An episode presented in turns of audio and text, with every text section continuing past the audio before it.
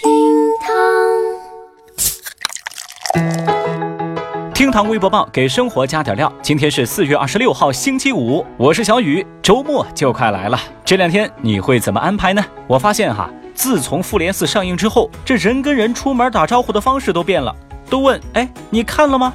实不相瞒呐，我呢也是那个看了零点场的选手。回想那一夜，看完电影出来，那打不到车回家呀。眼看着别人是开着豪车回家，我就暗暗的发誓，以后有朝一日，我再也不看午夜场了。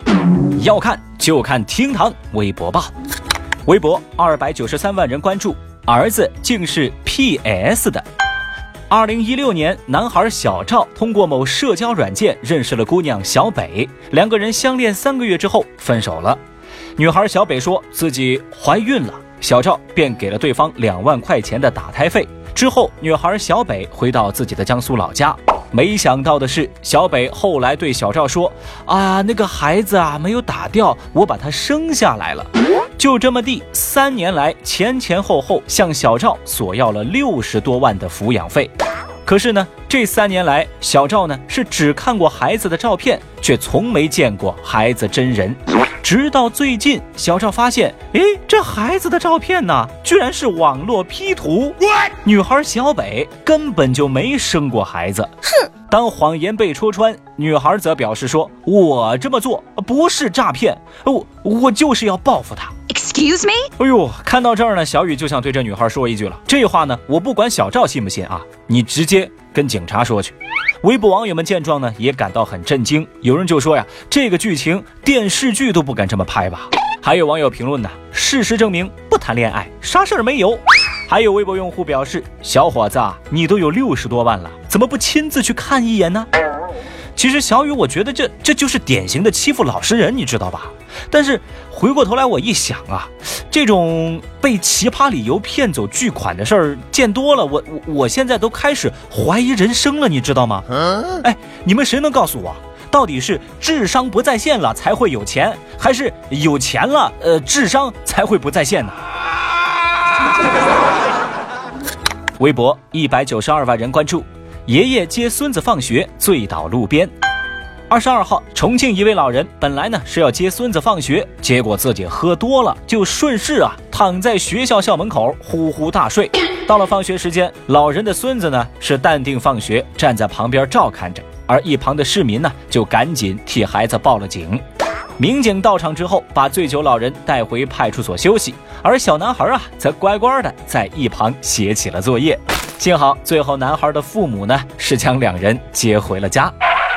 相关的视频是把微博网友们给逗乐了，有人就说：“哎呦，这爷爷心可真大呀！”哎，小男孩还挺乖巧的嘛。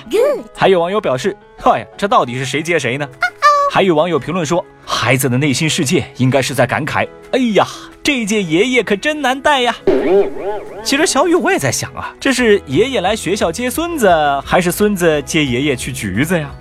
我都能猜测当时的画面一定是这样的：爹跟爷说：“爸要接儿子了。”孙子跟爹说：“爸，来接你爸。” 微博一百二十二万人关注，女生看完《复联四》哭进急救室。宁波的小丽是漫威迷，早早就预定了《复联四》的首映场。三个多小时的电影当中，随着剧情的发展，小丽的情绪啊也是跌宕起伏，不能自已。别人呢还在小声啜泣的时候，她早就是嚎啕大哭了。直到电影散场，他也没平静下自己的情绪。突然呢，小李感到自己特别难受，胸闷急促，手脚发麻，手张不开了。随后被幺二零送医急救。医生最后诊断呢，说他是哭得太伤心，造成了通气过度。医生表示啊，通过安抚患者的情绪、放松、吸氧或者戴口罩，减少换气的频率，就可以缓解相应的症状。这个突发情况呢，吓到了不少的微博网友。有人感慨姑娘入戏太深，有人对此不屑一顾。相关消息的评论区似乎成为电影之外的另一片战场，双方争的呀，那是有来有回，唾沫星子横飞。小雨，我倒是觉得这不过是一部热门电影，本质上是一个娱乐消费品，真爱粉们就请量力而行。至于对这个不太感冒的朋友，你们也犯不着恶语相向吧。那么正在听节目的您，有没有去看《复联四》呢？或者说有没有相关的计划呢？关于这部电影，您还有什么想说的呢？节目下方评论区一块来聊聊哦。对了啊，不剧透，咱还是好朋友哦。微博七十九万人关注，买奔驰两年后发现不是自己的车。最近，长沙的朱女士接到一通电话，她如梦初醒地发现自己两年前在 4S 店花费三十万买的奔驰车，竟然不是眼下自己使用的这辆奔驰，因为车身上的车架号和行驶证上登记的号码完全不一样。Oh no！原来啊，打来电话的人正是面前这台奔驰车的车主，而本来属于朱女士购买的那辆车，现在啊就在来电者的手上。两人呢也不知道是什么时候阴差阳错的使用着对方买的车。随后呢，双方找到了 4S 店，店方承认是因为自己的流程出错导致弄错车主，并且承诺将会协商解决此事。目前呢，当地的市场监管部门已经介入处理。